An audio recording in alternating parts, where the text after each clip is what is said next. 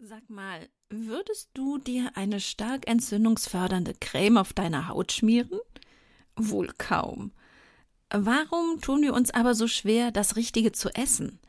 Wir nehmen täglich Nahrungsmittel zu uns und zerkauen sie mit Genuss, so dass ein Brei wie eine Salbe unseren Darm erreicht. Tut uns dieser Nahrungsbrei gut? Das kommt auf die Zusammensetzung an. Wie die sein sollte, das klären wir heute. Interessant für dich? Dann geht's jetzt los.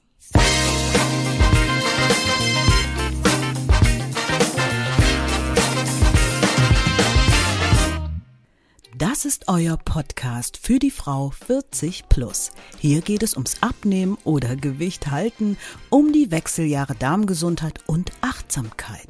Und damit herzlich willkommen zum Podcast Die, die Menobitch Meno mit der Webapothekerin Linda Venent.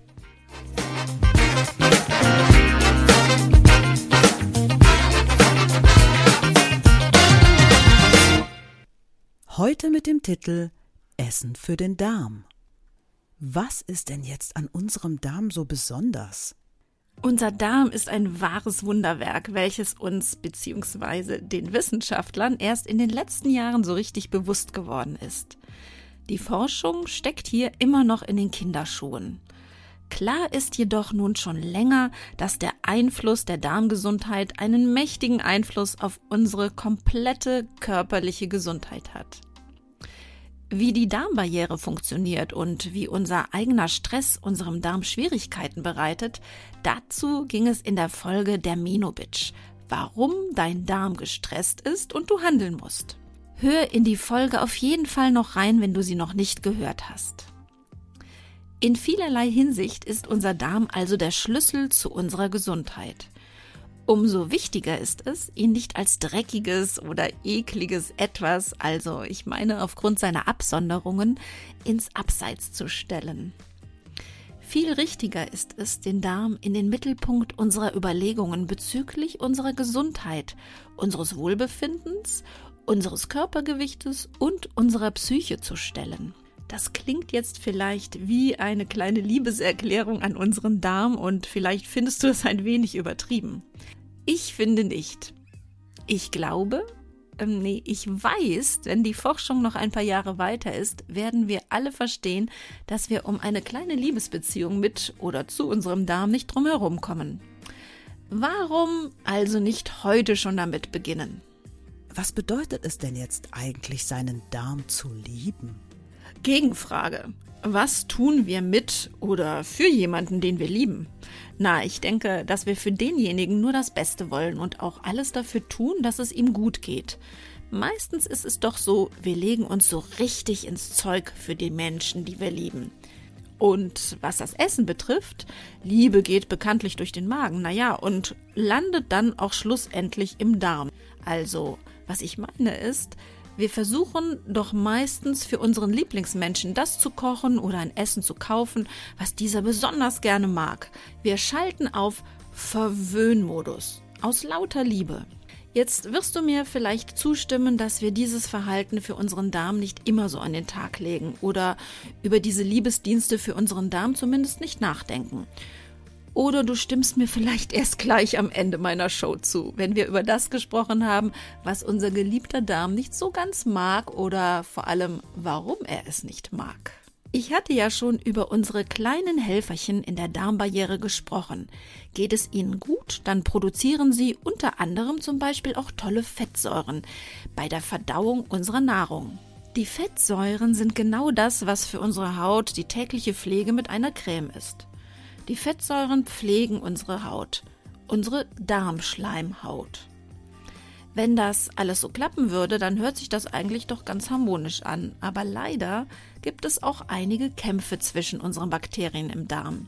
Wie Geschwister auch schon einmal miteinander kämpfen, so tun dies auch verschiedene Bakterien, wer denn dann schlussendlich im tiefsten Inneren unseres Darmes das Sagen und die Vorherrschaft bekommen wird. Gewinnen die falschen Bakterien, die es nicht gut mit uns meinen, so erwartet uns ein Ungleichgewicht im Mikrobiom, was man auch Dysbiose nennt.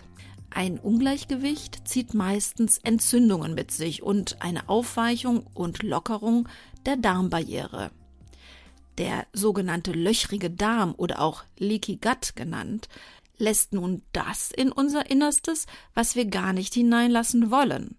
Also toxische, giftige Substanzen, unverdaute Nahrungsmittel und noch mehr. Das bedeutet Alarm für unser Immunsystem. Das kann mit vielen Symptomen quittiert werden, wie Blähungen, Durchfall oder Verstopfung, alles Anzeichen, die man eigentlich einem Reizdarm zuschreibt. Weiter geht es dann bis hin zu später fortschreitenden Symptomen vieler Erkrankungen wie Autoimmunerkrankungen, Hauterkrankungen, psychische Störungen, asthmatische Probleme und viel mehr. Ein bunter Strauß, so könnte man wohl sagen. Also eine Vielzahl an Erkrankungen lassen sich auf diesen löchrigen Darm zurückführen. Auch beim Übergewicht haben unsere Darmbakterien übrigens ihre Finger im Spiel. Die Menge und das Verhältnis von verschiedenen Bakterienstämmen dass der Firmicutes und Bacteroidetes zueinander entscheidet mit über unser Körpergewicht. Die Firmicutes ziehen selbst aus für uns unverdaulichen Lebensmitteln noch Kalorien heraus, sodass man diese Bakterien, wie du vielleicht schon vermutest, tatsächlich vor allem bei übergewichtigen Menschen im Übermaß im Darm vorfindet. Aber wie das so ist, in jeder Groß, Groß, Großfamilie Überall gibt es gute und schlechte. Es gibt welche, die sich positiv für die Gemeinschaft einbringen und auch solche, die eine gut funktionierende Gemeinschaft eher stören oder sogar kaputt machen. Gut wäre es also, eine Strategie zu haben, dass vor allem die Guten sich vermehren und ausbreiten und die Vorherrschaft erhalten und damit dann die Schlechten mengenmäßig verdrängen. Wie schaffen wir es, den guten Darmbakterien die Vorherrschaft im Darm zu überlassen? Wir benötigen im Darm ein Klima, in dem sich die guten Darmbakterien wohlfühlen, die schlechten aber nicht. Krankmachende Keime fühlen sich ziemlich unwohl, wenn unser pH-Wert im Darm leicht sauer ist. Ein leicht saures Milieu schaffen wir zum Beispiel durch das Vorhandensein der bekannten Lactobacillen. Diese bauen Kohlenhydrate, also Zucker, zu Milchsäure ab und verhindern durch das leicht saure Milieu, was dabei entsteht, das Ansiedeln bestimmter Keime, wie zum Beispiel von Clostridienarten. Clostridien sind für das Auslösen massiver Durchfälle, zum Beispiel auch nach Antibiotikatherapien bekannt. Wir können also unsere guten Darmbakterien unterstützen, indem wir ihnen das beste Klima verschaffen, was sie zum Leben und Arbeiten in unserem Darm benötigen. Selbst wenn dir jetzt nicht klar ist, ob du ein gutes Klima hast oder nicht, dann kannst du für die Zukunft langfristig das Klima schaffen, was deine Helferchen benötigen. Dieses Klima zu schaffen kann eine Zeit dauern, also darfst du in diesem Fall nicht ungeduldig sein. Aber es lohnt sich wirklich anzufangen, deinen Darm zu lieben und dich dementsprechend auch zu verhalten. Wie? Naja, einfach durch Ernährung und Lebensstil. Ach, und welche Ernährung ist jetzt gut für meinen Darm? Ich dir das erzähle, noch einmal kurz ein paar Worte zum Lebensstil. Der Darm freut sich extrem darüber, wenn er wenig Stress hat. Das heißt eben auch, wenn du wenig gestresst bist. Über Stress und was das mit uns und unserem Darm macht, habe ich schon in einer anderen Folge gesprochen. Hör da also gerne noch einmal rein. Also Achtsamkeit, Bewegung und ein gutes Stressmanagement sind ein gesunder Lebensstil. Und wenn dann noch die Ernährung für den Darm stimmt, dann kann es dir nur gut gehen. Ernähre dich mit frischen und vor allem möglichst unverarbeiteten Lebensmitteln. Probiere dabei auch immer mal ein neues Gemüse aus, um dich möglichst vielfältig und abwechslungsreich zu ernähren. Und ernähre dich möglichst ballaststoffreich und zuckerarm. Natürlich sollte dabei ein Anteil an gesunden Fetten und Eiweißen nicht fehlen. Oh je, das hört sich vielleicht an, du solltest, du musst, aber über diese Präbiotika nachzudenken macht wirklich Sinn. Moment mal, Präbiotika? Was ist das nochmal? Gut, wir klären noch einmal gerade drei Begriffe. Antibiotika. Die kennst du wahrscheinlich. Das sind Medikamente, die anti, also gegen das Bios, Bios das Leben, also gegen das Leben sind. Stoffe, die also kleines Leben, nämlich Bakterien, abtöten. Natürlich wurden sie entwickelt, um diese negativen Bakterien zu töten, die viele Krankheiten bei uns verursachen können. Aber von Menschen und Tieren eingenommen können diese Medikamente nicht zwischen gut und böse unterscheiden. Und als sogenannte Breitbandantibiotika sind die meisten Antibiotika ganz fleißig anti allem, also gegen alles, was in uns steckt. Sie zerstören also böse, das wollen wir ja auch, und aber auch gute Keime und schädigen somit auch das Leben in unserem Darm. Damit kommen wir zum zweiten Begriff, Probiotika. Dies sind die guten Bakterienstämme, die wir von außen wieder zu uns führen können, um das Ungleichgewicht oder auch das Fehlen bestimmter Bakterienstämme in unserem Darm wieder auszugleichen oder auch Bakterienstämme wieder anzusiedeln. Das Pro, also das für das Leben. Und Präbiotika, also Präbiotika, das ist die Ernährung für unser Mikrobiom, also die Ernährung für unsere Darmbakterien. Wir verstehen darunter Ernährungsbestandteile, die wir zu uns nehmen und dann im Darm unsere Bakterienstämme positiv in der Aktivität und in ihrem Wachstum beeinflussen. Das bedeutet, wir können bei einem Ungleichgewicht unseres Mikrobioms natürlich mit den richtigen Probiotika, also mit Bakterien von außen unser Mikrobiom gesunden oder die richtigen Stämme wieder ansiedeln. Aber noch viel bedeutsamer sind die Präbiotika, also die Ernährung unseres Mikrobioms. Denn hier können wir wirklich jeden Tag selber aktiv sein. Täglich mindestens 30 Gramm Ballaststoffe sorgen für ein gutes Darmklima. 30 Gramm Ballaststoffe. Das ist irgendwie schwer abzuschätzen, da natürlich in jedem Lebensmittel ein unterschiedlicher Gehalt an Ballaststoffen enthalten ist. Und das sieht man nicht wirklich von außen, wie viel drin ist. Vielfalt ist hier wieder das Zauberwort. Wie viel Ballaststoffe in 100 Gramm Lebensmitteln enthalten sind, dazu findest du übrigens eine Übersicht, die du dir am Ende meiner Show Notes herunterladen kannst. Ballaststoff ist nicht gleich Ballaststoff. Wir unterscheiden hier noch in wasserlösliche und wasserunlösliche Ballaststoffe. Dies führt aber im Moment zu weit. Wichtig ist, dass diese wertvollen Nährstoffe nicht schon von unserem Dünndarm aufgespalten werden, sondern unverdaut den Dickdarm erreichen. Dann feiern unsere Darmbakterien ein wahres Schlemmerfest. Ein paar Beispiele für Lebensmittel mit sehr hohem Ballaststoffanteil, die unbedingt täglich wechselnd in deinen Essensplan integriert werden sollten, sind zum Beispiel Hülsenfrüchte wie Bohnen, Erbsen, Linsen oder Kichererbsen, Nüsse auch gerne wie Haselnüsse und Walnüsse und auch die verschiedensten Beeren, also Himbeeren, schwarze Johannisbeeren, Blaubeeren, Brombeeren. Dann auch noch die vielfältigen Kohlarten wie Rosenkohl, Grünkohl, Brokkoli, Blumenkohl und auch Paprika, Fenchel und Möhren. Wenn du vorher kein besonders großer Ballaststofffan gewesen bist und du dies nun ändern möchtest, dann beginne bitte äußerst vorsichtig. Ballaststoffe zu essen bedeutet ja immer, dass diese durch Quellen verdaut werden und unsere Darmbakterien diese dann zersetzen müssen. Manchmal ist unser Darm damit überfordert und es entstehen Blähungen und Bauchschmerzen.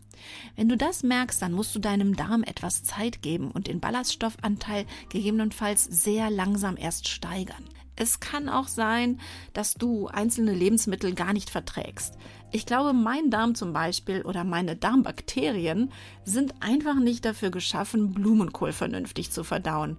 Also habe ich mir wirklich vorgenommen, ich verzichte, wenn es geht, lieber auf Blumenkohl und wähle Brokkoli oder Romanesco, diese Kreuzung aus Brokkoli und Blumenkohl. Damit lebe ich tatsächlich sehr viel besser.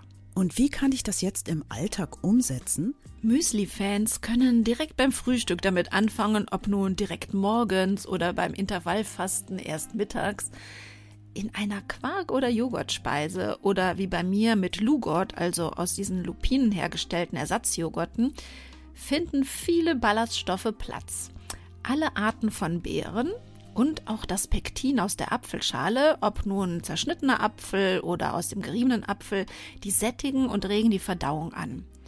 Ein bis zwei Teelöffel Flohsamenschalen sind zusätzlich im Joghurt gut verträgliche Ballaststoffe und wirken zudem lindernd auf Reizdarm und auch Verdauungsbeschwerden. Vorausgesetzt natürlich, du lässt jeglichen Zucker und zuckerhaltige Müslis aus deinem Joghurt weg. Gerne könntest du den Joghurt aber noch mit Walnüssen oder Haselnüssen verfeinern. Wenn du ein Smoothie-Fan bist, dann nutze bitte vor allem die Rezepte grüner Smoothies. Bei Smoothies kannst du ebenso wie bei Joghurt einen extra Kick Ballaststoffe hinzufügen. Bei sofortigem Verzehr gibst du kurz vorher gerne stark quellende Ballaststoffe wie auch hier ein bis zwei Teelöffel gemahlenen Flohsamen oder auch Inulinpulver hinzu. Inulin also nicht zu verwechseln mit unserem Hormon Insulin. Inulin gilt als die Energiereserve von Pflanzen und ist für uns Menschen ein Ballaststoff. Zu finden ist Inulin zum Beispiel in verschiedenen Pflanzenknollen und Wurzeln, wie bei Topinambur, Pastinaken, Zwiebeln, Endivien. Inulin besteht aus ganz vielen, also bis zu hunderten Fructosebausteinen. Fructose ist ein Zucker, der uns hier als Inulin wunderbare Ballaststoffhilfe sein kann aber als Einfachzucker nicht immer gut tut. Zur Fructose gibt es daher in der nächsten Menobitch mehr. Resistente Stärke ist eine weitere Zauberformel unter den Ballaststoffen für unseren Darm. Hierzu zählen die erwähnten Hülsenfrüchte wie Bohnen, Linsen, Erbsen, aber auch Vollkorngetreide wie Haferflocken, Gerste und Hirse.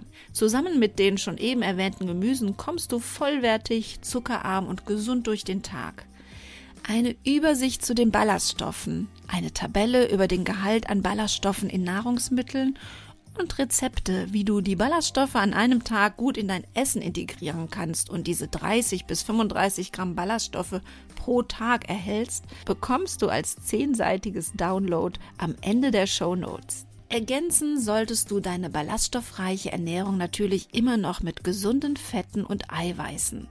Hier lege ich selber immer besonders viel Wert auf Lebensmittel, die einen hohen Anteil an Omega-3-Fettsäuren haben. Diese wirken nämlich zusätzlich gegen Entzündungen, was unseren Darm dann noch besonders freut. Zu den Omega-3-Fettsäuren und den zugehörigen Lebensmitteln kommt bald eine eigene Folge. In der nächsten Folge der Menobitch geht es jedoch, wie gesagt, erst einmal um den kleinen Teufel unter den Zuckern, um die Fructose. In der übernächsten Folge der Menobit spreche ich dann über die Beschwerden in den Wechseljahren, die fast alle kennen. Hitzewallungen. Wieso wir diese haben und was du dagegen tun kannst. Wenn dir die Menobitch gefällt, dann freue ich mich, wenn du meine Show abonnierst, mir eine 5-Sterne-Bewertung hinterlässt und die Menobitch auch deinen Freundinnen empfiehlst. Wir hören uns bei der nächsten Menobitch. Deine Webapothekerin Linda.